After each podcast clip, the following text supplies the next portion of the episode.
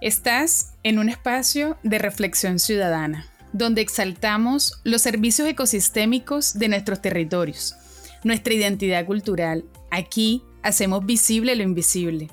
Vamos a hablar de sostenibilidad, cambio climático, cultura y biodiversidad. Este es el podcast para los que piensan y actúan diferente. Es el podcast de la tribu Consentidos. Bienvenidos. Muchas gracias a los que nos siguen en redes sociales, en Spotify, en Apple Podcasts y en las demás plataformas donde está disponible este espacio de reflexión. Gracias a los invitados que nos han acompañado a lo largo de este viaje, que bueno que ya lleva esta su segunda temporada, por todo el apoyo recibido para poder seguir contando historias, seguir ecoeducando almas desde los rincones rurales y urbanos de nuestro territorio caribe. En el capítulo anterior generamos un espacio de reflexión y aprendizaje frente a nuestro papel en el cuidado y conservación del ecosistema de manglar. Un ecosistema que puede considerarse un hotspot de diversidad de especies de manglar para la región neotropical. ¿Te gustó la tercera entrega? Bueno, yo espero que sí, que hayas podido aprender y tomar acción frente a lo que puedes hacer para cuidar este bello e importante ecosistema, para el equilibrio de nuestro planeta mi nombre es Eileen y quiero que te conectes con el corazón y tus cinco sentidos a este nuevo viaje, a este podcast Territorio Parlante.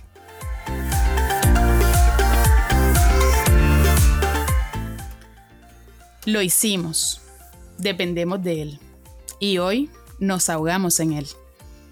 Hace 150 años creamos un material ligero, fuerte y económico más del 40% solo se utiliza una vez. Cada año unos 8 millones de toneladas del material terminan en el océano.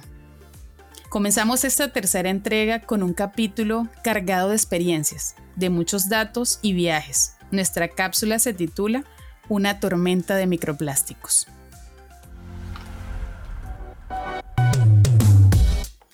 Según un artículo de Greenpeace, la producción global de plásticos se ha disparado en los últimos 50 años y en especial en las últimas décadas.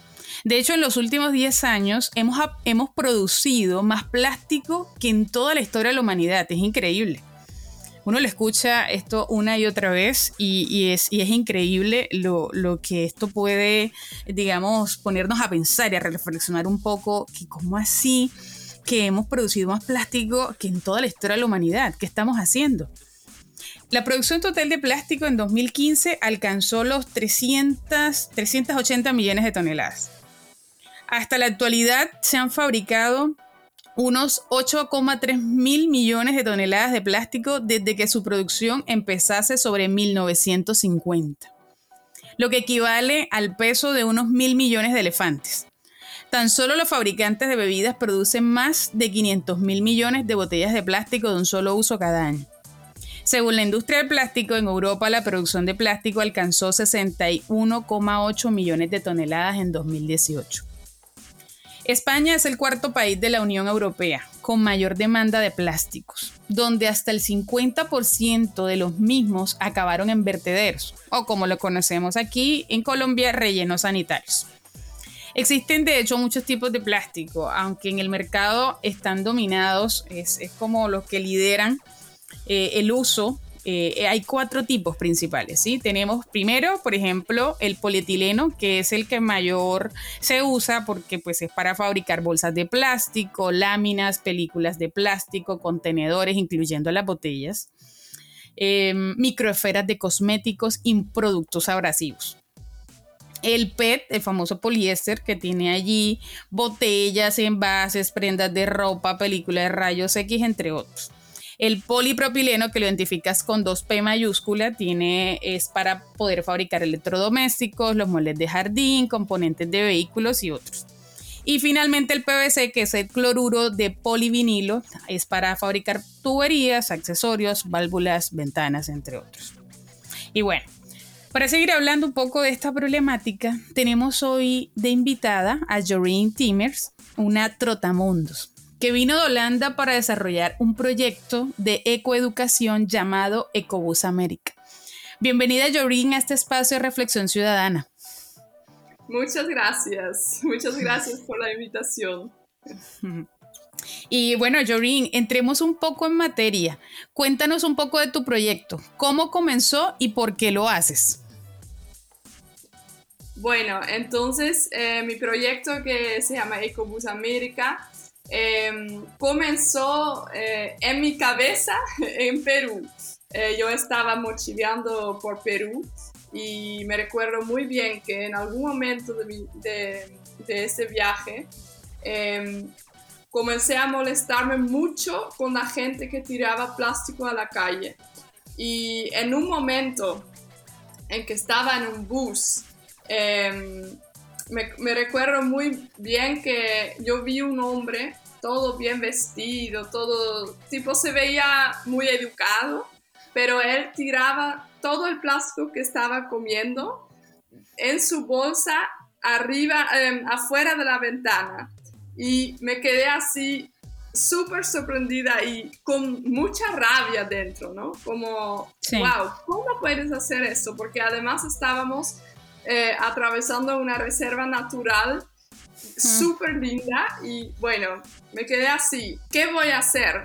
Em, porque primero me sentí enojada, em, pero estaba dudando si debería decir algo al respecto en ese momento. No lo hice en ese momento, pero, es, pero mm, me hizo pensar mucho en ese tema de cómo puedo concientizar a la gente sobre el problema del plástico eh, de una manera más positiva, ¿no? Porque si hubiera dicho en ese momento, oye, no tiras el plástico por la ventana, eh, hubiera sido un hubiera hecho un efecto quizás como reversa, ¿no? Como él, sí, no sé, yo creo que eso no ayuda mucho, yo creo que ayuda mucho la concientización desde un punto más positiva. Entonces, em, ¿cómo se dice? Después em, me, quedé pensando, ¿cómo podría hacer esto? Y me fui durante ese viaje de mochilera, me fui hablando con gente eh, sobre esa idea de cómo hacer un proyecto eh, en que concientizo a las personas, porque también me di cuenta que mucha gente, la verdad, no sabe muy bien cuál es el problema del plástico y por qué es tan, tan grave eh, tirar un plástico por la ventana.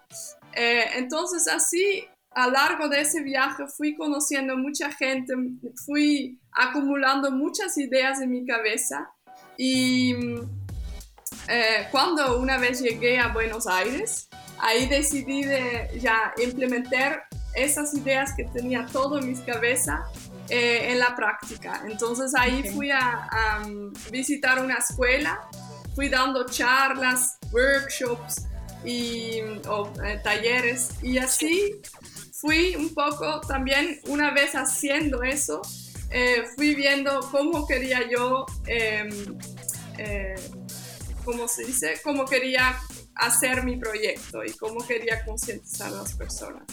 Sí, fue, eh, como tomando más acción, ¿no? Eso, fue, tomando forma una vez que yo empecé a visitar escuelas y, ahí fui, fui, viendo cómo yo quería exactamente hacerlo. Okay. Entonces, em, lo que es mi proyecto hoy en día, que ya esa historia del autobús fue hace cuatro o cinco años, Mm. Eh, ahora mi proyecto em, es así, yo voy viajando en una camioneta, que es como mi casa, la casa rodante, y con esa camioneta yo voy pasando por escuelas, por empresas, por diferentes lugares y dando eh, charlas, em, dando talleres y todo enfocado en el problema del plástico. Lo que fui también conociendo es toda la, toda la problemática, la verdad, durante mi proyecto, porque empezó con la rabia viendo a una persona tirando plástico en la calle, pero después también me encontré con otros problemas que nunca había escuchado, lo del microplástico, que vamos a hablar también un poco después, y, y fui viendo que el problema es mucho más grande que yo pensaba al principio. Y entonces eh, cada vez eh, siento más la necesidad de seguir ese proyecto. Y esa es la razón por el cual eh, lo sigo haciendo y, sigo, sigo sintiendo mucho, em, no sé, yo siento que eso como que es lo, que, lo que debo hacer en mi vida, no sé, es como un llamado, ¿no? Ok, es como un llamado a la acción de decir, Jorin, yo, yo qué puedo hacer y sumar para, para solucionar esta problemática, ¿no? Qué bonito proyecto, Jorin. ¿Y cuántos, en cuántos países has estado en este proyecto? Eh, yo he estado, bueno, eh, yo empecé en Argentina a intentar algunas cosas, a ver cómo me iba. Después fui para Europa y ahí en Europa yo hice una prueba piloto con el carro de mis padres, que ellos también les encanta viajar y también tienen una casa rodante. Y me lo prestaron para, para, hacer el proyecto en Europa. Entonces, entonces en Europa lo hice en Holanda, en Bélgica, en Francia, Mónaco y, y, España, más que nada en España. Entonces y después fui, bueno, me embarqué en un barco. No, espera. Primero, después de esa prueba eh, de dos meses en Europa, fui trabajando por más o menos un año y medio en mi profesión, que yo soy psicóloga, y entonces fui trabajando duro para acumular dinero para poder ir a hacer el proyecto aquí, porque eso fue siempre el objetivo de hacerlo aquí en Latinoamérica, porque el español la puedo hablar en todos los países, entonces tengo muchos países para poder hacer ese proyecto. Eh, entonces me embarqué en un velero para ir a, a, Latinoamérica porque quería evitar el avión por el, enorme impacto que tiene. Em, tipo, ¿cómo es? el enorme impacto ambiental que tiene, ¿no?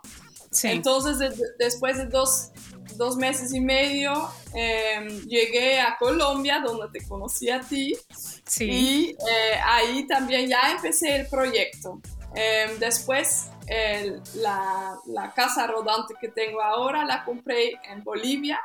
Entonces ya eh, después fui a Perú y Brasil. Entonces creo que más o menos son Em, para dar una respuesta a tu pregunta, son más o menos ocho países donde ya eh, fui haciendo mi proyecto. No, pero y maravilloso. estoy en Brasil. Ok, ¿y exactamente en, qué ubicación? ¿Estás en una zona rural o urbana? O sea, lejos, eh, como para darnos un poquito la idea de dónde estás ahorita. Sí, estoy en el estado de Rodonia, que, que la verdad mucha gente en Brasil mismo no lo conoce. Eh, porque es muy, tipo, sí, es una zona donde, donde antiguamente no vivía mucha gente. Y ahora, eh, desde ayer, eh, llegué a, una ciudad que se llama Rodín de Mora y ahora voy a estar acá un tiempo para organizarme un poco porque con la pandemia, bueno, normalmente yo voy de país a país y con la pandemia fue, todo eso fue un poco más difícil, ¿no? Sí, todo un reto. Sí, entonces tengo que organizarme un poco más también online, en línea, para dar clases en línea y todo eso. Entonces voy a, voy a quedarme acá un tiempo para hacer eso y ahí siguiendo de estado a estado y espero mucho llegar a Uruguay y poder entrar en Uruguay para hacer mi proyecto otra vez en, en el idioma que más manejo, que es el español, ¿no? Que el portugués todavía hablo portuñol y bueno, sí, un Sí. y con mi proyecto, como es importante de, de comunicar, me gusta más hacerlo en países que hablan español. Ok, sí, de habla hispana, no, fantástico. Eh, Jorin, y bueno, ya con todo ese gran recorrido que, que tienes, que has tenido a lo largo de estos países, ¿cuál crees tú ¿Qué es el principal problema en materia de residuos sólidos de estos territorios que han visitado gracias al proyecto de Ecobus América? O sea, ¿cuál es ese principal problema en materia de residuos? Eh, bueno, una cosa que directamente viene a mi mente es la forma en que eh, utilizamos el plástico. Em, porque el plástico puede ser un material bastante útil en muchos sentidos. Em, entonces a veces voy imaginando como, imagínate que plástico fuera oro, no, no, lo estaríamos utilizando así 15 minutos y lo, y lo tiramos en el suelo, ¿no? Entonces, eh, porque 40% de todo el plástico que está hecho es, es desechable, ¿no? Que lo, lo usa, utilizamos 10 minutos y ya después ya es eh, basura. Y eso es, eso, según mí, es uno de los problemas muy grandes del material plástico y de, es de cómo lo estamos utilizando. Em, porque todos esos plásticos de un solo uso son plásticos que no, no necesitamos y hay muchos alternativos para eso. Entonces eso es algo que me preocupa mucho y, y a veces todavía me da ese, ese sentimiento de, de, rabia, ¿no? ¿Por qué, vos, ¿Por qué tienes que utilizar una bolsa de plásticos? Puedes llevarlo de tu casa. Em, pero em, lo que realmente me preocupa son los microplásticos que terminan eh, en nuestra naturaleza y em, también en nuestros cuerpos eh, de muchas maneras. Y eso me preocupa mucho porque la verdad es que la atención se centra en los animales que sufren y los mares y todo pero nosotros también estamos sufriendo con el plástico, aunque no lo vemos y quizás no nos damos cuenta, pero eh, los microplásticos em, eh, son, bueno, te voy a explicar un poco cómo es, son plásticos que son 5 eh, milímetros y más, más pequeños que 5 milímetros. Y también tienes nanoplásticos eh, que son un, mm. menos de un milímetro grande que muchas veces no podemos ni ver.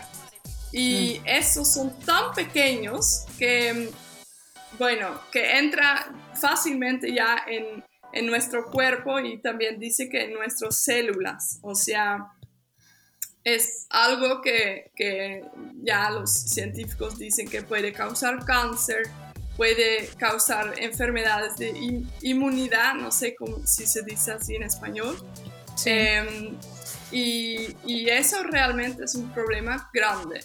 Y lo que pasa es que el microplástico está en todos lados, o sea, está Sí.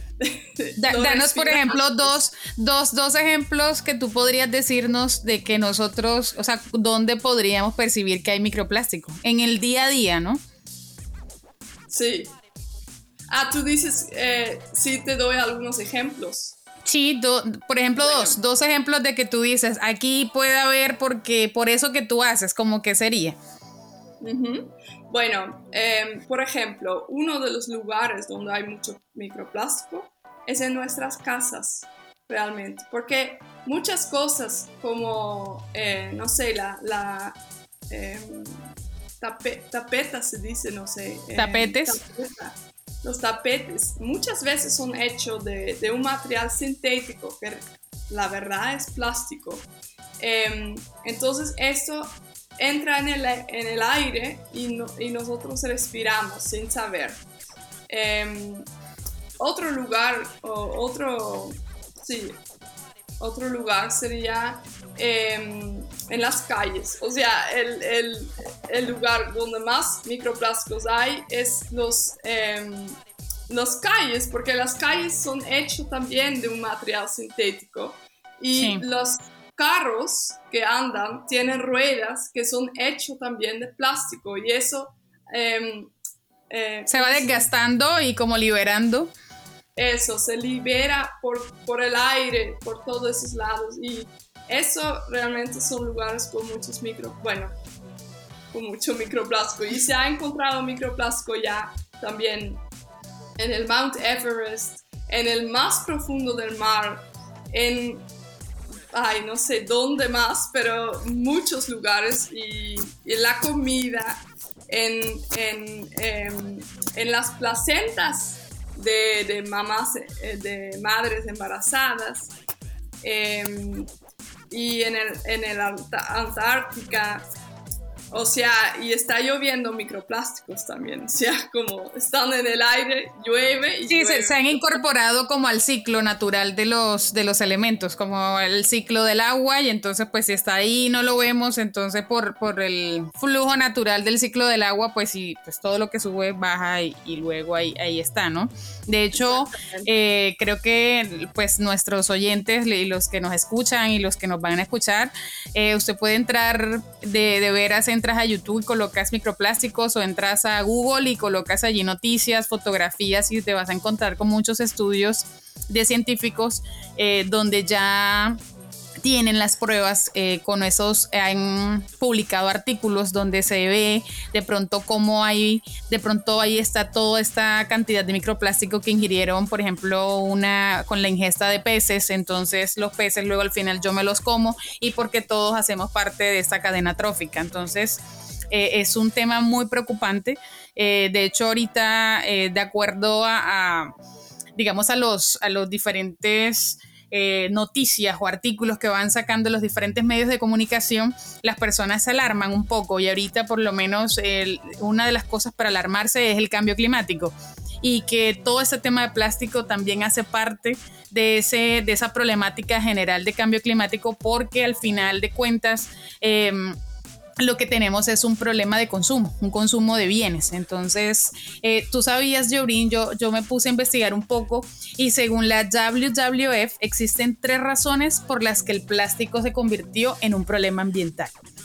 Uno, producimos 200 veces, veces más plástico que en 1950. O sea, no, no estamos hablando que fue allá en 1600, 1500, no, hace nada. Entre el 2000 y 2016 produjimos tanto plástico como en toda la historia de la civilización. Según el reporte Solución al Plástico, contaminación asumiendo responsabilidades. Desde el 2000 la producción de plástico aumentó en un 4% por año. O sea, yo me imagino que por allá en el otro siglo, cuando existe una línea del tiempo y como hay, cuando haya un museo, mostrará cómo esta generación, qué, es lo que, fue lo que pasó al momento de consumir y cómo pasamos de una herramienta por allá en el neolítico, en el paleolítico y todo este, todos los historiadores que luego nos van a escuchar dirán, bueno, las herramientas que se fueron desarrollando con las edades de piedra y demás. Pero cómo llegamos todo eso en este momento utilizar una gran cantidad de herramientas de plástico, pero que no supimos entonces luego cómo, cómo decir parar, o sea, cómo decir pare, eh, un stop ahí, decir espérate que yo, porque tampoco vamos a decir, el plástico tiene sus, eh, sus grandes beneficios, pero de, de qué manera yo lo estoy consumiendo. Yo por lo menos, así como a ti te da rabia, créeme que a mí me molesta que, por ejemplo, por una fotografía de una, una fiesta, una fiesta de un cumpleaños. Y compran yo no sé cuántos miles de globos y que sí se ve bonito, porque no te voy a decir que sí se ve bonito la decoración y, bueno, un aplauso para todas esas personas que saben utilizar esta gran creatividad para hacer arcos y flores y demás, pero no puede ser que si yo sabiendo el problema que tengo del uso del plástico, por un minuto que me dura la foto, bueno, ¿cuánto me dura la fiesta? Y ahora con pandemia que, que, casi uno no puede pues estar en reuniones sociales ni nada, y entonces invitamos a la familia y no, que la reunión dura una hora. Una hora y compré 200 globos. Y entonces no quiero lavar platos, sino que lo que hago es que compro eh, platos desechables, porque es que así se ve más bonito. Y compro cubiertos desechables y servilletas desechables y todo desechable, solo porque tú cumpliste año. Qué bueno que celebremos que cumpliste un año más, pero que la tierra no tiene que pagar por eso. O sea, el ecosistema no tiene que pagar por eso, porque tú cumples años. Que tú puedes cumplir años y puedes utilizar eh, cosas un poco más ecoamigables. De hecho, hay muchas, eh, muchos productos en este momento porque gracias al ingenio que tenemos, porque sí lo tengo que decir, nosotros somos muy creativos, o sea, el ser humano es una especie muy creativa y se han creado una serie de elementos de un solo uso, pero fíjate que son compostables, por ejemplo. Hay unos que están hechos a base de yuca, a base de maíz, hay unos que tienen semillas. O sea, yo puedo cambiar realmente el consumo de cosas y yo digo, bueno, listo, que, yo cumplo años y ahora no voy a comprarlo de plástico, sino esto que es germinable. O, estos, hace poco vi unos que eran unas cucharas que te las podías comer. Así como los conos cuando te sirven el helado que tú te comes el cono, bueno, lo mismo pasa con la cuchara y unos platos, o sea, te los podías comer también. O sea, es, encontrar siempre como la otra alternativa, qué cosa yo puedo em, utilizar pero que no vaya a impactar negativamente al ambiente. Entonces, siguiendo en esas tres razones que te contaba que había investigado, la segunda razón por la que se convirtió un problema ambiental es que generamos más basura de la que podemos manejar. Y yo siempre he dicho, y para muchos lo que me van a escuchar dirán, Eileen, no es así. Bueno, es, mi punto de vista, es lo que creemos en la organización, eh, que nosotros, donde hay humanos, igual hay residuos. O sea, la huella humana son residuos, increíblemente es así. O sea, no, es un dato que yo me lo invento o que Sentidos de la Tierra se lo inventa, no. Es, llegaron las vacaciones, vaya a la playa y créeme que va a encontrar residuos. Vaya a una reserva natural y, y va incluida en una ruta turística, va a encontrar residuos. Usted llega y va eh, no sé, se abrió una nueva ruta y usted puede hacer hiking, senderismo y vas a encontrar que entonces las personas que van ahí eh, tiran botellas plásticas, el, empaque donde consumió el chocorramo, la galleta, lo que sea, pero y tú dices, ¿qué fue lo que te pasó? ¿Cómo es posible que estés visitando una reserva natural y tu basura la dejes ahí? Sí, es, es esa falta de conciencia. Y tercero y última razón. Si puedo añadir una cosa también. Claro, es, claro. Es que tú dices, generamos más basura de lo que podemos manejar. Y la pregunta también es, ¿qué, es manejar? ¿no? Porque muchas veces mm, están enfocando mucho en el reciclaje como tipo de manejar.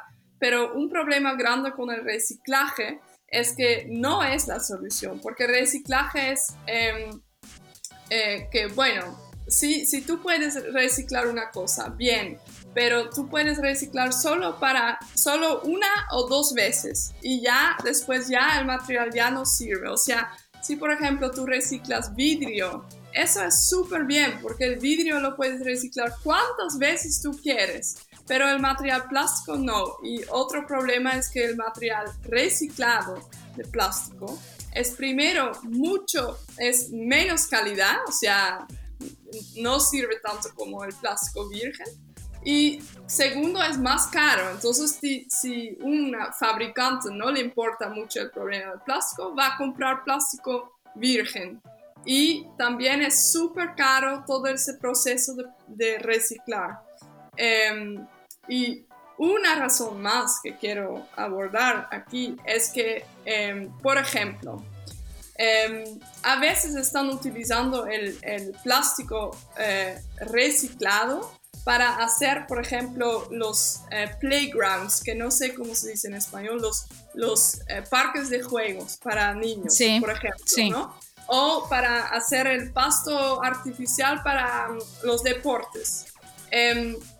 Eso parece súper bien, como, ah, qué bien, porque han, han, utilizado el plástico reciclado para hacer esto, pero ahí viene el problema de, la, de nuestra salud, porque esos son lugares con mucho, mucho, mucho microplástico en el aire y eso respiramos.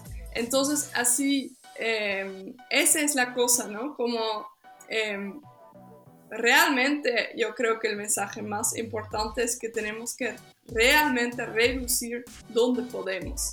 Eh, y eso, eso quería añadir a ese punto 2 que tú dijiste de, de, manejarlo, ¿no? Porque es eso, como casi no podemos en verdad manejar, porque el plástico no se va de ese planeta, se queda aquí, entonces es mejor reducir donde podemos, ¿no?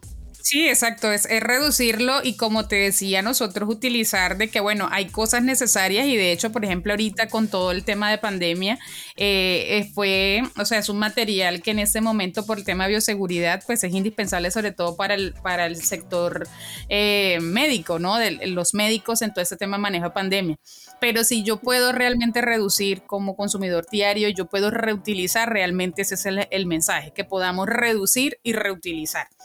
Y bueno, y como tercera y última razón, pues las empresas prefieren usar plástico virgen. No vamos a decir que todas, pero sí algunas y, también depende del país donde vamos a tener ese gran impacto. Em, Jorin, yo sí quisiera, de pronto, yo he estado como muy eh, pendiente a las historias que tú has ido subiendo por redes sociales, ha sido súper chévere como también vivir un poco ese viaje tuyo, pero pues a través de las historias. Y tú la vas en una de las historias de Basura Cero. O sea, ¿cómo es vivir de país en país, de ciudad en ciudad, donde vas tú, pero con esto de la basura cero? ¿Cómo es eso? Eh, bueno, em, primero todo súper divertido y muy interesante. Em, ahora con la, con la pandemia, em, desafortunadamente, de país a país es muy difícil porque los, eh, los fronteras terrestres están todos todos cerrados y eso, bueno, para mí fue una cosa súper loco porque me quedé muchos meses esperando pasar la frontera de Brasil, ya, salido, ya había salido de Perú, entonces me quedé en un pueblo pequeño donde no podría salir. Entonces, esa es una, bueno, por causa de pandemia es todo un, eh, ¿cómo se dice? Eh, eh. Bueno, es ¿Una osadía es? Sí. Em, pero, y bueno, también con las escuelas cerradas y, ah. eso, yo, yo tuve que realmente repensar mi proyecto y qué puedo hacer ahora para sí tener un, impacto, ¿no? Em, sí. Eh, sí, tuve que adaptarme a las circunstancias. Em, pero eso también fue súper interesante para mí porque me, llegaron nuevas ideas y, fue, fue súper bien. Em, lo que me gusta mucho de mi proyecto eh, es que em, en algún momento una amiga me dijo, pero es porque tú eres tu proyecto. Y, y ahí me, me, quedé pensando, porque es verdad, o sea, a veces con la pandemia me quedé triste porque no podría Em, ir a las escuelas, tener una influencia ahí, pero, pero yo voy a un lugar y como no, no utilizo plástico, es fácil que ya casi directamente tú vas a comer y ya la otra persona ve que tú eres diferente, ¿no? Que haces las cosas diferentes. O yo vengo con mis bolsas y, y tengo arroz en una bolsa de tela y la gente dice, ¿qué? ¿Por qué? Y ahí ya voy concientizando a la gente y eso me gusta mucho de... sí, eso también me, me, quedó más tranquila como, ok, es verdad, no puedo visitar escuelas ahora, pero puedo, cada persona que voy encontrando voy, voy a poder concientizar sobre ese problema. Em, eh, bueno, ¿cuál fue la pregunta? y bueno, y, sí, la modalidad de basura cero. O sea, es decir, yo todo, o sea, trato de, que de producir lo que menos pueda de residuos cuando vas en la van. O sea, de eso se trata basura cero. Sí, em, yo este año quería saber un poco em, cuál, porque cero basura, cero plástico es imposible, cero, cero. Entonces yo, mucha gente me decía, pero realmente cero. Y yo decía, no, pero no estoy segura qué es exactamente lo que sí genero. Entonces en mi Instagram tengo ahora eh, cada mes una historia sobre los plásticos que sí genero. Y la verdad son muy pocos, son muy pocos, son más que nada las cosas que no puedo evitar o que me regalan sin, sin, sin, poder decir no. Em, entonces, eh, a ver, en mi camioneta yo, yo tengo bolsas de tela que llevo para todo, todos lados, entonces voy a, los mercados, eh, casi no entro más en los supermercados porque ahí tienes pocas cosas que no están envueltas en plástico. Entonces voy a los mercados, voy ahí, voy llenando mis bolsas de tela con arroz, con todas esas cosas, con, con em, frijoles, con todo eso. Y em, bueno, las verduras las compro también sin, sin, plástico. Y también hay algunas cosas como tipo desodorante o cosas así que desde que empecé a vivir sin plástico, eh, me di cuenta que se puede hacer también en casa. O sea, eh, esa, justo eso de desodorante, recién hice un video que explica cómo es y es súper fácil. No sé si tú lo viste, pero... Sí, sí, em, sí, lo vi son solo tres ingredientes y, lo mezclas y ya. Entonces, em, sí, eh, es así. Muchas, eh, muchas cosas son acostumbres, tú tienes que acostumbrarte em, y ahí ya la vida es más fácil. Y bueno, em, lo que me gusta mucho eh, de viajar de esa manera es que cada vez que encuentro una tienda que tiene todo a granel o tiene cosas que, que, puedo comprar, estoy súper feliz y, tengo ya, no sé, es súper interesante también conocer a esas personas que tienen esas tiendas y, no sé, em, lo que para mí es muy, eh, en general, lo que me, gustó mucho de vivir sin plástico es que te cierran muchas opciones y eso te hace que te sientes mucho más tranquila porque normalmente tenemos tantas opciones, tantos, tantos. Tú vas a comprar un, qué sé yo,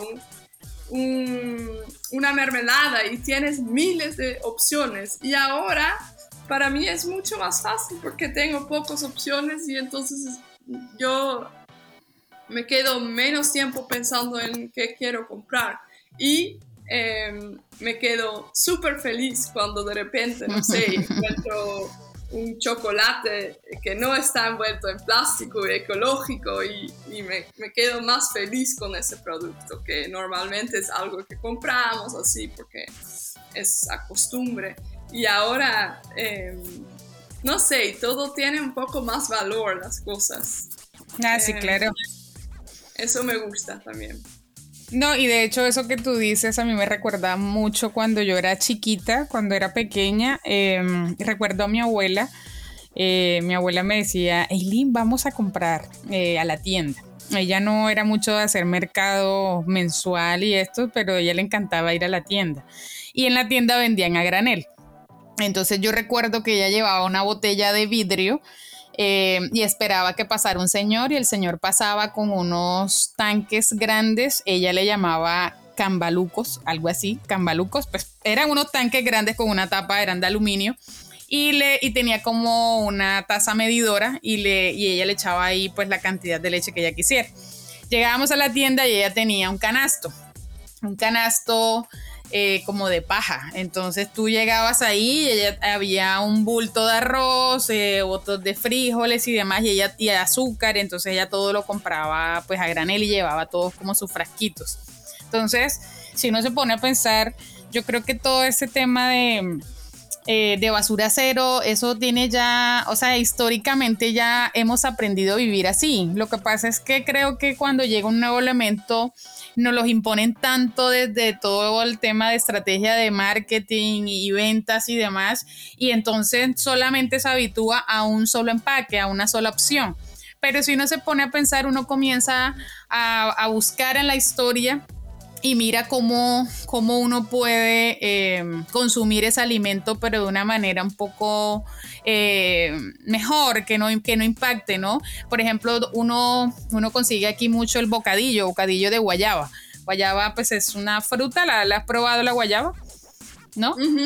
¿Sí? Ok, entonces hay un empaque, hay unos que te los venden en plástico, pero hay unos que vienen en un empaque natural que es una hoja, ¿sí?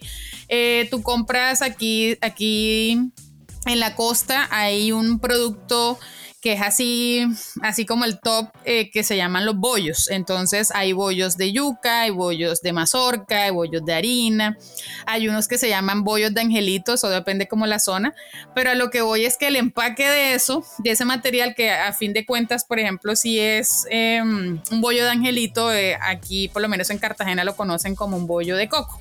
Yo lo conozco como bollo de angelito. Entonces eso es maíz, lo cocinas y le echan coco, pero entonces en el Atlántico vienen y le ponen, lo cubren como si se vistiera de unas hojitas moradas y al final y lo ponen con unas tuzas, que es la hoja del maíz. Cuando eso lo cocinas, pues la hoja puede funcionar, eh, pues puede pasar perfectamente eh, como compostaje, por ejemplo, y no va a impactar negativamente. Y luego tú le quitas las hojitas y ese bollo queda morado por fuera, cuando lo cortas por dentro es blanco. Entonces visualmente es bonito y es rico porque es dulce, ¿no? Entonces, a lo que voy es que realmente sí, históricamente ya hemos tenido empaques amigables, ya nosotros hemos aprendido a vivir con ese material natural que teníamos. cuando envolvían la panela. Yo me acuerdo mucho también mi abuelito que me daba unas panelitas de leche, pero eran envueltas, era una hojita, era una bolsita de papel. Y hoy por hoy, ese tema de las bolsas de papel, pues bueno, ha vuelto pero es por todo este tema, todo este movimiento eh, ambiental, todo este tema de las voces hablando de sostenibilidad y demás, que otra vez han vuelto que esto, que esto sucede. Eh, Jorin, ¿y qué consejos nos puedes compartir para evitar pues, el consumo innecesario de este material? Danos unos consejos prácticos de qué podemos hacer. Bueno, ahí casi no sé qué elegir. Hay muchas cosas. Em, yo creo que una cosa que me gustaría compartir aquí es que, como hablamos también de microplásticos, ¿no? Em, mucha gente quizás no sabe, pero eh, las ropas sintéticas son una de las fuentes muy grandes que, em, causa un microplástico. Entonces las ropas sintéticas son hechas de plástico. O sea, tenemos tantos diferentes tipos de plásticos que ya algunas cosas ni siquiera de primera vista ves que es realmente hecho de plástico. Y el problema con, em, con las eh, ropas sintéticas es que lo vamos a lavar y una vez que estamos lavando él, los microfibras, que lo, que lo llaman, van entrando en nuestros mares, en nuestros ríos, porque son tan pequeños que los, em, los lugares donde filtran el agua no pueden filtrar esas pequeñas eh, fibras de plástico. Entonces esas fibras entran en el mar y bueno, están comidos por, em, bueno, no, lo más, el problema más grande es que esos microplásticos, nanoplásticos, em, atraen también tóxicos entonces hace que ese microplástico se, se, lleve, se eleva, se lleva más tóxico todavía. Em, y ese está, bueno, los microorganismos, los peces lo comen y bueno, ya entra esto en nuestro... Em, sí, lo que hablábamos ahorita, que entra en la cadena trófica, ¿no? Que hace parte como naturalmente de la cadena trófica, pero pues es un elemento entonces, una cosa que puedes hacer, primero de todo, yo intento siempre de no comprar más ropas nuevas. Em, y si compras, por ejemplo, segunda mano o ropas nuevas, eh, intenta de comprar eh, ropas que son hechos de fibras naturales, em, preferiblemente orgánico y, eh, bueno, totalmente natural porque es, con eso vas a ayudar mucho al problema del plástico. Y intentar lavar un poco menos tus ropas, porque muchas veces lavamos mientras no necesitamos lavar realmente. Eh, entonces, eso es una de las cosas que me parece muy importante porque el problema de, de las ropas es súper grande. Cuando hablamos del problema general de plástico, esa es una de las eh, cosas más importantes. Em, bueno, algunas cosas em, simples que puedes hacer. Bueno, voy a, voy a decir algunas cosas que no son tan obvio. Intenta de evitar eh, la receta en, el supermercado, por ejemplo. Ese es, es, un, es un producto que parece papel, pero también contiene eh, plástico y también la, la tinta de ese papel contiene plástico y es un producto que realmente quien necesita, o sea, es una cosa que, que podemos fácilmente evitar. Em, ¿Qué más? Estoy viendo, mientras estoy hablando, estoy viendo mi Instagram, porque en Instagram de, vez en cuando eh, pongo una, una imagen con un antes y un después. Entonces ahí eh, estoy dando recomendaciones de cómo puedes em, sustituir los productos que nosotros estamos acostumbrados, que son de plástico, por una cosa de otro material. Eh, una que me gusta mucho es la esponja para lavar, eh, para lavar los platos, que esa esponja también es de plástico, es un material sintético. Y una cosa que me imagino que también en Colombia lo tienen es la esponja de lufa. No sé si tú sabes esa esponja. Sí, aquí, aquí en la costa caribe le conocen como estropajo.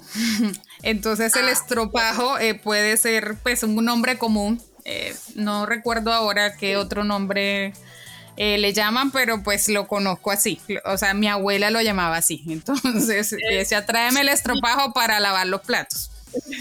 Eso, y, muchas veces la gente lo están usando solo para lavar el cuerpo, ¿no? No sé si también. también. Sí, Pero claro, yo también. lo uso para lavar los platos, que en verdad es súper bien. Puedes hasta, hasta colocar un, poco de, eh, de jabón adentro y es perfecto. Y lo puedes tirar si quieres en la naturaleza, pero también lo puedes lavar en tu máquina. Eh, de, lava, de lavaropas. Entonces es un producto que me parece súper bien y súper fácil de, sustituir.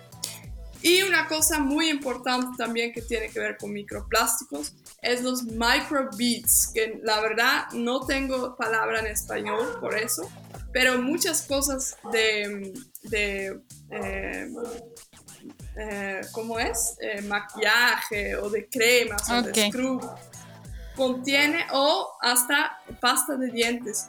No sé si, si sabes eh, que si, bueno, los... Son unas microesferas. Son microesferas. Microesferas. Exactamente. Y no sé, no sé si los que están escuchando ese podcast reconocen ese, esas cosas que muchas veces tienen un color, los bolitas dentro de pasta de dientes. Em, estos son plásticos también, son microbeads, que la verdad la fábrica ya lo ha colocado adentro a propósito, porque eh, antiguamente colocaban una cosa natural, pero eso es más caro. Entonces ahora están colocando eso sustituido por microbeads, micros plásticos. Entonces lo que tú puedes hacer es encontrar o una marca ecológica que sí o sí no tiene plástico adentro o hacer tu propio pasta de dientes, que también tengo una receta muy buena para eso. Em, y bueno, hay una aplicación que lamentablemente está en inglés todavía, eh, seguramente que en unos años va, va, a estar también en español, que se llama Beat the Microbeat. Eh, y ahí puedes hacer un scan del producto que tú tienes, por ejemplo, un shampoo o un bueno, algún producto así. Y ahí ese scan va a decir, va, a decirte si, eh, si tiene microplástico adentro. Es muy bueno. Lo único es que está en inglés, entonces quizás para alguna gente eso no, no ayuda mucho. Pero em, este es, es, una iniciativa de, un, de una empresa, una organización holandesa que se llama eh, de Plastic Soup Foundation y ellos están haciendo mucha investigación porque todavía ese problema es tan nueva que todavía no hay mucha investigación en, en, lo que hace el plástico a largo plazo. Em, entonces ellos están haciendo mucha investigación y también eh, tienen esa, esa aplicación. Entonces, también es una cosa que puedes hacer, encontrar cosas de, de, eso, de tu, no sé ahora la palabra, pero... De Elementos de aseo. Sí, exactamente. Y, y, buscar una alternativa más natural o hacerlo tú mismo, que en, mucho, en muchos casos es muy fácil también. Sí, no, fantástico. No sé si quieres que sigo con algunas ideas porque yo tengo un montón, entonces puedo hablar toda la noche sobre, sobre eso. Yo creo, que, sería más interesante de todo, de todo ese problema de plástico. O sea, muchas veces escuchas el problema, escuchas qué grande es y te, te quedas como desanimada, pero, pero a mí me gusta mucho también hablar de las soluciones, ¿no? Y, sí, de las alternativas que se tienen. Y hay muchas. Yo, yo, sí, hay muchas. Yo creería y sería fantástico, Jorin, que eh, pudieras compartirnos de pronto un texto con esas, eh, con esas alternativas. Y nosotros cuando publiquemos en las redes sociales, colocamos el listado que fueron, pues obviamente, tus recomendaciones frente a todo el proyecto que, manejas. y, lo, y lo publicamos para que todos lo puedan leer. Em, Ahorita, ahorita entonces para cerrar este maravilloso capítulo eh, y dando la alusión un poco al nombre de esta cuarta cápsula, ¿a ti te parece que estamos hoy en el 2021 en una tormenta de microplástico? ¿O te parece que el nombre fue muy exagerado? Eh, dime qué piensas. Okay. No, lo pienso totalmente así. Eh, o sea, si ya han encontrado microplástico en las placentas, o sea, eso, eso es una locura. Entonces, totalmente creo que estamos en, en eso. Em, y, y, eso a veces me deja desanimada, ¿no? Es, es, una cosa tan pequeña, pero un problema tan grande. Y, pero bueno, también em, creo que sí, al final la, el cambio, eh, bueno, inicia con nosotros mismos, con las personas. Entonces yo sí creo que es muy importante que, que cada uno, aunque, aunque es un problema súper grande y, te deja desanimada, no dejas que te deja desanimada, porque nosotros somos el cambio, entonces tenemos que hacer algo. Y, eso. Y bueno, eso. Sí, sí, no, definitivamente. Y créeme que te entiendo más de lo que te puedas imaginar. O sea, eh, a veces uno está haciendo una estrategia, hacer una jornada de limpieza, llegas y hablas, y a veces no es suficiente porque una sola cosa no es la solución. Así, muy bien tú lo decías ahorita, la solución no es el reciclaje, pero hace parte de ese pedacito, o sea, ese cúmulo, yo lo veo como un papiro, un gran papiro de muchas opciones, entonces es la suma de todas porque no podemos ver como el problema no puede verse aislado, sino global, igual las soluciones. O sea, cada uno desde nuestro actuar, cómo podemos sumar para solucionar el problema. Yo desde la ingeniería química, yo desde la ingeniería de sistemas, yo como psicólogo, yo como biólogo, yo como profesor, yo como funcionario del gobierno, yo como dueño de una empresa eh, cómo puedo, o sea, todos, yo niño, cómo puedo, jóvenes, sí, pero es no perder esa, ese ímpetu, esas ganas que uno tiene, ese llamado a la acción que tú muy bien lo decías desde el inicio de, la entrevista, que es algo que uno tiene adentro, es como una llamita que nos apaga, es una gran velita que nos apaga, que tú a veces se te pone así como un poquito triste, pero tú venga que, que suspira y dice, no, vamos para adelante y que sí se puede y que otras personas se van a sumar, que es lo más importante, ¿sí? Exactamente. Entonces, pues nada.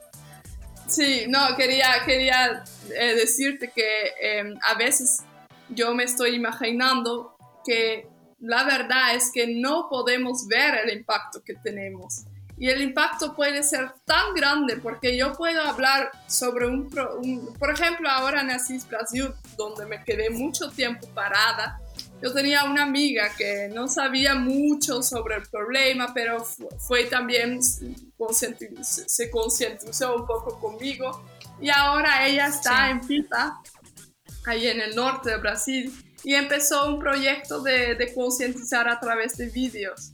Y, y, me parece tan lindo que, bueno, yo, ve, yo veo ese impacto todavía, yo veo pero ella va concientizando otras personas y quién sabe si esas otras personas también van a hacer algo em, con eso y así, o sea, nuestro impacto en una persona parece a veces pequeña, pero puede ser súper grande porque tú nunca vas a poder ver el impacto que tiene tus acciones, porque una acción pequeña puede ya influenciar eh, el acto del otro. Y, como tú dices, cada uno de su manera, o sea, a mí me gusta hacerlo de mi manera como lo estoy haciendo ahora, em, pero otra persona lo puede hacer desde otro punto y, va, sí, y va a poder ayudar también con ese problema. Entonces así, intenta de encontrar tu manera de, de, de, ser un, una pequeña ayuda en, ese, en este tema. Sí, un, agente de cambio, ¿sí? Sí, pero bueno, no, qué bonito, qué bonito proyecto. Pues nada, gracias Joreen, ya, gracias de veras por compartir un poco de tu tiempo en este espacio de reflexión. Nos vemos en otra oportunidad. Un gran abrazo desde Colombia, desde aquí de Cartagena y todas nuestras mejores vibras para ti en este proyecto. Y bueno, ustedes que nos escuchan pueden seguirla en redes sociales como eh, arroba ecobusamérica. Así la encuentran, tiene su canal de YouTube, tiene Instagram, no sé si tienes Facebook, ¿me recuerdas? Sí. Tengo también. Sí. sí, y Twitter, y, bueno, pueden contactarla, eh, apoyar su proyecto eh, para que continúe ecoeducando almas en estos, todos estos territorios que nos acompañan. Muchas gracias, Yorin, por hacer parte de esta tribu con sentidos. Muchas gracias también por la invitación. Fue súper lindo. Muchas gracias. bueno, chao, chao. Tú que nos escuchas ahora como consumidor, tienes mucho por hacer. No utilices bolsas plásticas para hacer tus compras. Siempre hay mejores opciones. Canastos, bolsas de tela o cajas de cartón. Es fácil reemplazar las botellas de plástico. Lleva contigo siempre un termo o un envase reutilizable. Si estás de vacaciones, no arrojes desechos en las playas. Tenga a la mano una tula para recolectar la basura que produzcas y si no hay caneca cerca, pues llévatela contigo en tu mochila. Si debes utilizar plástico, recíclalo y reutilízalo todas las veces que puedas. Hasta aquí lo que teníamos preparado para este episodio. Gracias por escucharnos. Si te ha gustado la cápsula de hoy, dale me gusta, compártela y comenta. Y así podremos llegar a más personas, generar espacios de reflexión, incluso cambios de hábitos, conocer nuevos territorios escondidos, sus recursos, su cultura, para promover su cuidado y protección.